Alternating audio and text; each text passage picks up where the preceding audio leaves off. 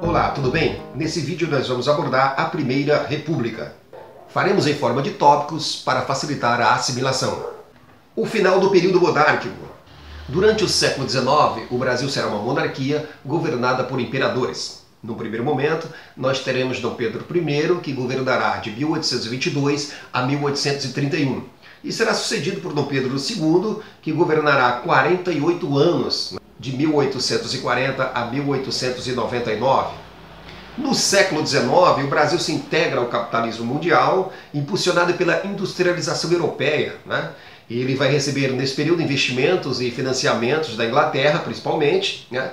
que serão aplicados na estrutura produtiva do país, como por exemplo na construção de linhas férreas, como também é, em serviços públicos de iluminação pública, rede de esgoto e abastecimento d'água. A economia a partir de meados do século XIX. Nesse período, uh, o cultivo do café né, vai se destacar, a monocultura do café. Essa cultura vai gerar uma riqueza muito grande que vai modificar não só a sociedade brasileira, como também a política no Brasil. A cafeicultura, a monocultura, formará uma oligarquia rural muito poderosa nas principais províncias do Sudeste. Aqui no mapa nós podemos ver o surgimento do, da monocultura do café no litoral, adentrando o interior o desejo de participação política da província de São Paulo. São Paulo despontava como a província mais rica do império, né? Porém não desfrutava da participação política no governo central, né? que correspondesse à sua importância econômica para o país. E assim, as oligarquias paulistas e os políticos paulistas começam a reivindicar maior autonomia para administrar a sua província. E soma-se a isso a insatisfação popular com os aumentos de impostos feitos pelo imperador para pagar os gastos contraídos principalmente com a Guerra do Paraguai. O exército brasileiro depois da Guerra do Paraguai. O exército vai sair fortalecido, os militares desejavam agora maior participação na vida política do império, né? a alta patente começa a criticar abertamente o imperador e vão acusá-lo tanto de negligência em relação ao exército como de interferências indevidas nas questões militares. O escravismo extinto gradualmente. Primeiramente, nós vamos ter a Lei Eusébio de Queiroz, de 1850, né? É, já no segundo reinado, que proíbe a entrada de escravos africanos no Brasil interatlântico. Né? Foi aprovada em setembro de 1850, principalmente devido à pressão da Inglaterra, materializada pela aplicação unilateral por aquele país do chamado Bill Aberdeen, né? que se refere a uma lei aprovada no parlamento britânico em 1845 que concedia ao almirante inglês o direito de aprisionar navios negreiros que fizessem o transporte é, de cativos da África para a América, né? inclusive em águas territoriais brasileiras. E essa lei dava ele também o direito de julgar os comandantes aprisionados. No segundo momento, nós vamos ter em 1871 a aprovação da lei do ventre livre, né? onde os filhos das escravas nasciam livres. É importante ressaltar que essa lei vai ferir os interesses das oligarquias agrárias né? e o apoio destas ao regime monárquico. Depois teremos também a lei do sexagenário de 1885, né? também conhecida como Lei Saraiva-Cotegipe. Tá? Essa lei concedia liberdade aos escravos com mais de 60 anos de idade. Mas é importante destacar também né, que eram poucos os escravos que chegavam a essa idade. Né? E os que chegavam aos 60 anos de idade já não tinham mais condições de trabalho. O abolicionismo interno. Já na década de 1880, a campanha abolicionista apresentava grande crescimento.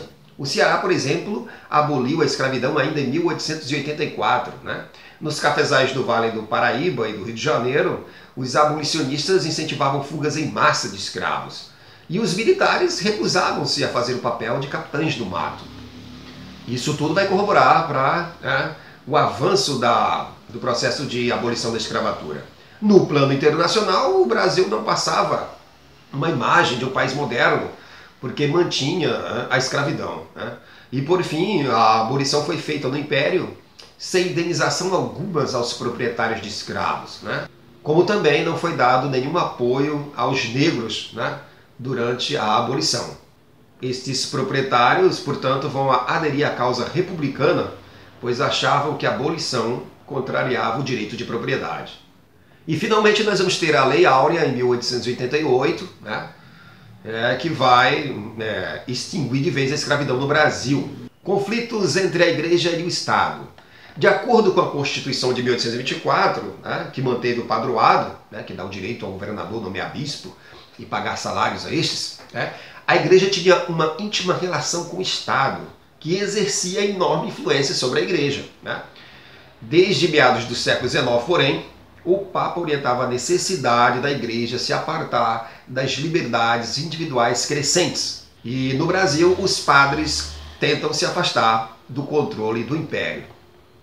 Em 1870, a Igreja tentou proibir que membros da maçonaria participassem dos cultos católicos. Isso vai atingir pessoas influentes do governo imperial. Os bispos de Olinda, em Belém, tentaram cumprir as determinações papais e foram presos. O imperador anistia os bispos. A grande pressão das massas nas ruas fez o imperador recuar e anistiar os bispos. No entanto, a alta hierarquia da igreja se afastou do Estado imperial, reduzindo seu apoio ao regime monárquico. Os militares e a proclamação da República. É, o exército, né, com os republicanos paulistas, sob a liderança do Marechal Deodoro da Fonseca, vão derrubar a monarquia em 15 de novembro de 1822. Vão expulsar o imperador Dom Pedro II, vão organizar um exército, vão convocar uma Assembleia Constituinte, composta pelos grupos né, que derrubaram a monarquia, e esta terá a missão de elaborar uma nova Constituição que será concluída em 1891 a nova Constituição de 1891. Né? Ela vai apresentar a ruptura entre o Estado e a Igreja, portanto não há mais uma religião oficial. Ela vai criar o casamento civil, as províncias passarão a ser chamadas de Estado, o Brasil passará a ser chamado de Estados Unidos do Brasil, vemos aí uma influência norte-americana. A administração será dividida em três poderes, né? executivo, legislativo e judiciário. O mandato do presidente terá quatro anos, sem direito à reeleição, né? e vão poder votar os maiores de 21 anos alfabetizados. Ficarão de fora, né, proibidos ao voto, é, os analfabetos, os mendigos, os soldados, as mulheres e os membros de ordens religiosas. O poder das oligarquias no início do período republicano. No início da República, tivemos dois governos militares, Deodoro da Fonseca e Floriano Peixoto. E os objetivos desses governos militares eram consolidar o regime republicano, reprimir grupos políticos descontentes com o fim da monarquia e centralizar o poder contra grupos regionais desejosos de maior autonomia em relação ao governo federal. Deodoro da Fonseca, 1889 a 1891. Deodoro assumiu a política de forma autoritária e centralizadora, o que vai causar enorme descontentamento aos cafeicultores.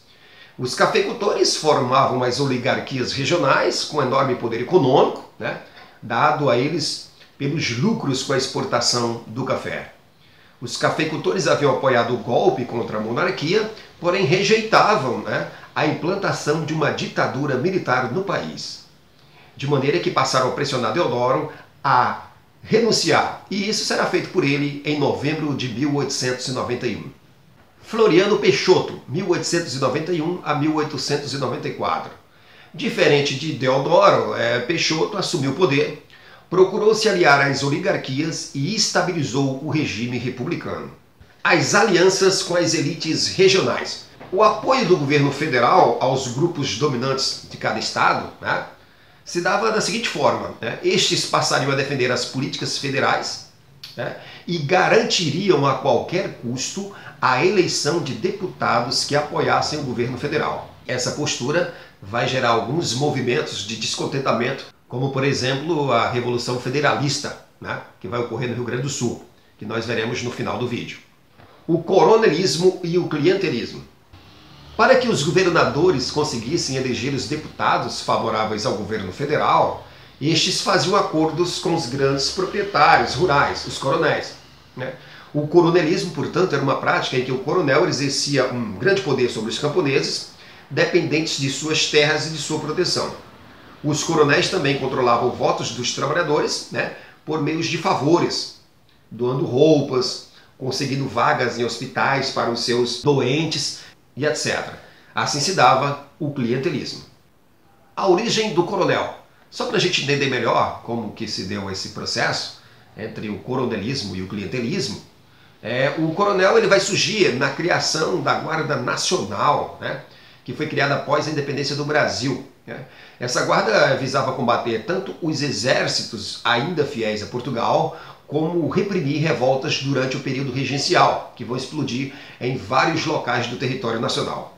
A guarda era composta por civis dispostos né, a lutar e chefiadas por chefes de locais, poderosos é, é, monocultores, né, que recebiam o título de coronel.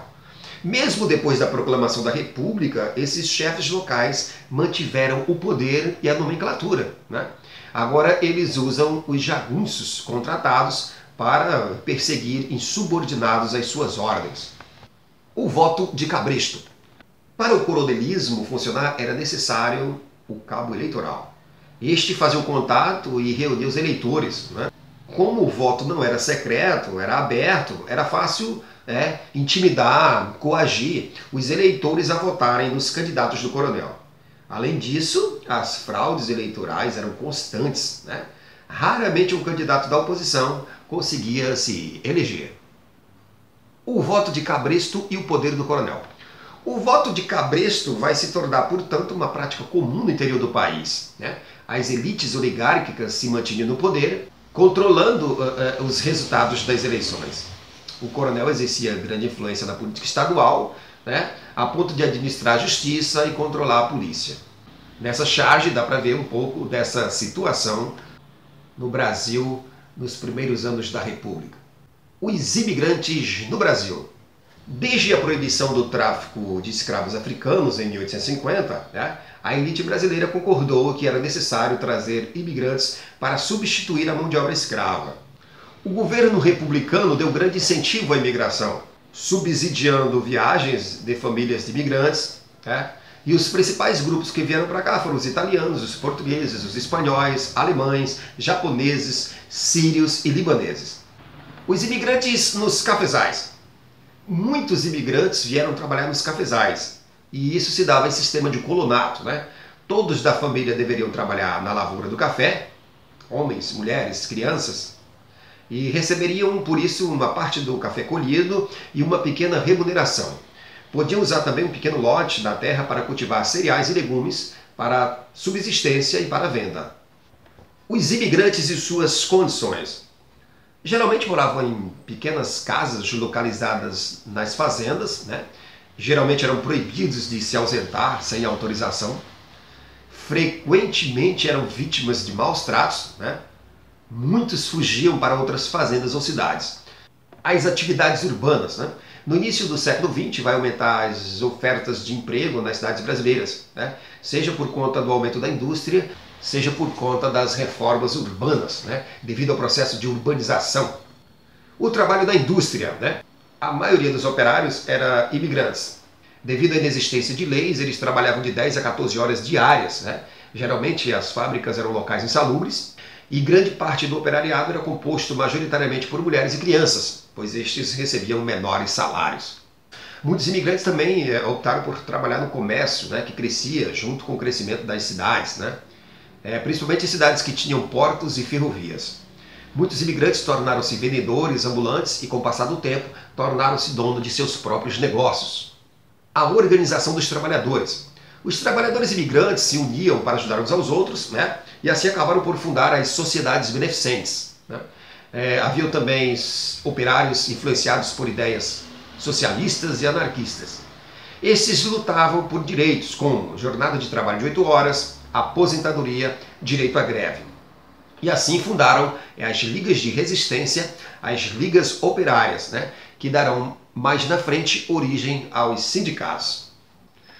A modernização das cidades brasileiras. No início do século XX, né, com o apoio das elites urbanas, os governantes brasileiros realizaram reformas nas cidades. E para isso buscaram inspiração das grandes cidades europeias, né? que eram tidas como modelos de avanço civilizatório.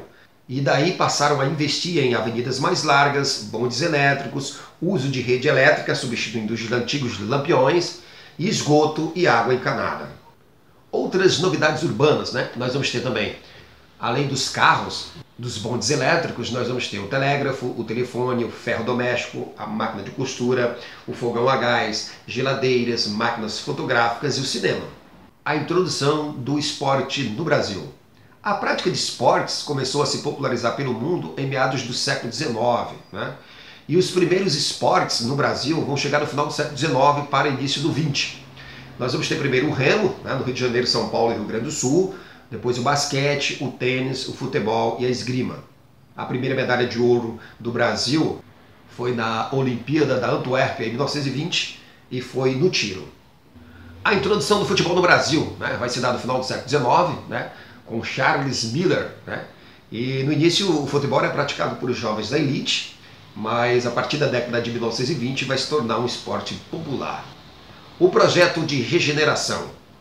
Na virada do século XIX para o século XX, o progresso econômico alcançado com a cafeicultura, monocultura e com a industrialização vai fazer com que a elite enriquecida do país acreditasse viver num país atrasado e, portanto, vai buscar um projeto de regeneração né, que visa atualizar o espaço público aos modelos de progresso e civilização europeus. Em 1902, o presidente Rodrigues Alves vai dar início a um dos seus principais projetos é, de reforma urbana e sanitária no Rio de Janeiro, a capital federal. O presidente deu amplos poderes ao prefeito, né, o engenheiro é, Pereira Passos, né, que vai iniciar esse processo. Primeiro, ele desabriga milhares de pessoas do centro do Rio, né, antigos prédios foram demolidos e moradores pobres e pequenos comerciantes foram expulsos do centro da cidade, sem indenização, sem nenhum local para se transferir. Né? As obras foram conduzidas de forma autoritária e com repressão policial. Os pobres desalojados, então, né, vão se mudar para os morros vizinhos e vão construir moradias improvisadas com o restante do material de demolição. Temos aí, portanto, né, a origem das favelas. A sanitarização e a revolta da vacina. Rodrigues Alves delegou a realização das reformas sanitárias do Rio de Janeiro ao sanitarista Oswaldo Cruz, diretor do Serviço de Saúde Pública do Rio de Janeiro. Inicialmente, ele vai se dedicar ao combate de doenças como a febre amarela e a peste bubônica, eliminando ratos e mosquitos. E em seguida, ele vai para o combate à varíola, né? Porém, para combater a varíola era preciso vacinar a população e esta não acreditava na efetividade da vacina e se recusava a tomá-la. De modo que o governo se viu obrigado a criar a Lei da Vacina Obrigatória em novembro de 1904 e passou a usar a força policial para casos de resistência. A população levantou barricadas, depredou edifícios, saqueou lojas, entrou em confronto com a polícia, muitas mortes e muitos feridos.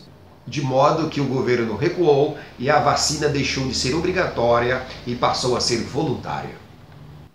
A Revolução Federalista de 1893.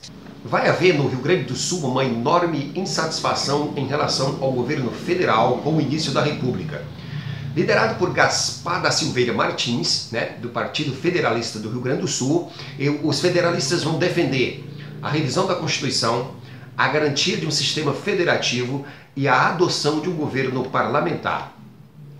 Essas ideias eram contrárias à Constituição do Rio Grande do Sul, de 1891, né, defendida pelo Partido Republicano do Rio Grande do Sul, o PRR, né, liderado por Júlio de Castilho, governador.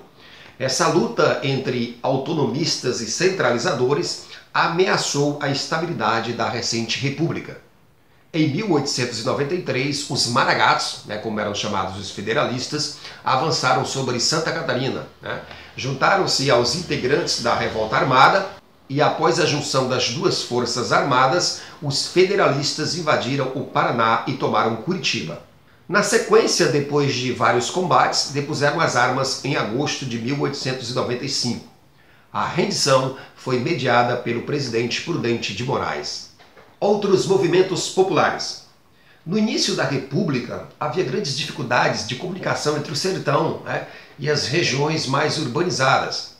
O povo sertanejo vivia em condições precárias, isoladas, trabalhando e morando nas terras dos coronéis, né, e vai surgir assim o messianismo, né, que é a esperança depositada num líder capaz de livrá-los do sofrimento. Entre esses movimentos populares, nós teremos a Guerra de Canudos, de 1893, né? O líder será Antônio Conselheiro, né, que vai reunir um grande número de seguidores né, e vai formar uma sociedade comunitária baseada nas leis da Bíblia. E lá todas as pessoas vão trabalhar em colaboração mútua. Né? Assim ele vai fundar um arraial chamado de Belo Monte, em Canudos, norte da Bahia. A economia de Canudos era baseada na plantação do milho, cana-de-açúcar, mandioca e na criação de cabritos e aves produziam para subsistência e comercializavam o excedente nas cidades vizinhas, né? onde compravam também armas e munição. Com três anos de fundação, o Arraial de Canudos né, já tinha cerca de 10 mil habitantes e, portanto, vai passar a chamar a atenção das autoridades. Os habitantes do Arraial não trabalhavam para os latifundiários, negociavam seus produtos diretamente com os comerciantes das regiões vizinhas e também criticavam o governo republicano pela cobrança de altos impostos. Os jornais passaram, portanto, a defender os interesses dos latifundiários da região e passaram a difamar Canudos, acusando-os de monarquistas e fanáticos. Como a república estava em processo de consolidação, ter um reduto monarquista no sertão era algo preocupante para as autoridades republicanas da época. Expedições militares para Canudos. Em 1896, o governo da Bahia solicitou ao exército que aniquilasse o arraial de Canudos. O exército foi derrotado em três expedições a Canudos. E finalmente, em 1897, foi enviada uma quarta expedição militar com milhares de soldados e as melhores armas do exército. Dizimaram arraial, massacraram a população. Outro movimento popular foi a Guerra do Contestado. Né? No início do século XX havia um território pertencente ao Paraná que era contestado por Santa Catarina, daí o nome contestado. É, nessa região é, se praticava a agricultura de subsistência, o cultivo da erva mate e o corte de madeiras. E a população se aconselhava e se medicava com os monges locais. Estes não pertenciam a nenhuma igreja, mas eram de grande carisma e defendiam valores cristãos. José Maria era um deles e se destacou como curandeiro. Em 1912, organizou uma sociedade comunitária em Irani, região do Contestado, que recebeu o nome de Vila Santa. A grande quantidade de pessoas que se dirigiram para a Vila Santa né, atraiu a atenção das autoridades e em 22 de novembro de 1912 iniciaram a Guerra do Contestado e José Maria morreu em combate contra as tropas do governo do Paraná. Novos líderes vão surgir, novas vilas vão ser fundadas, mas em 1915, com armas modernas, metralhadoras, aviões, tropas estaduais, tropas federais, os revoltosos serão dispersos. Finalmente, em 1916, foi preso o último líder da Guerra do Contestado, e esta chega ao fim. A Revolta da Chibata de 1910 no início do século XX, o Brasil possuía alguns dos navios mais modernos do mundo, mas os marinheiros permaneciam submetidos a leis do tempo da escravidão. E uma dessas leis permitiam a chibatada como punição aos marinheiros. Em 22 de novembro de 1910, o marinheiro João Cândido, o almirante negro, vai liderar mais de 2 mil marinheiros e eles assumirão o comando de quatro dos principais navios ancorados no Rio de Janeiro. Por rádio, vão comunicar às autoridades do Rio de Janeiro as suas principais exigências: aumento salarial, melhores condições de trabalho e o fim dos castigos corporais. João Cândido, o comandante, vai realizar manobras no litoral e até vai efetuar alguns tiros de canhão. O governo federal, por temor né, da segurança da capital federal vai atender às reivindicações. E os marinheiros vão se entregar em 26 de novembro de 1910. Os castigos corporais serão abolidos, mas alguns dias depois, alguns dos marinheiros serão presos, entre eles João Cândido. É, este foi expulso da corporação, permaneceu preso até 1912. É importante lembrar que, mesmo sofrendo perseguições posteriores a esse evento, é, o almirante negro, João Cândido, irá liderar outros movimentos políticos até a sua morte em 1969. Esse vídeo foi uma abordagem sobre a Primeira República. Espero que vocês gostem. Dê um like aqui embaixo, se inscreva no canal e até a próxima!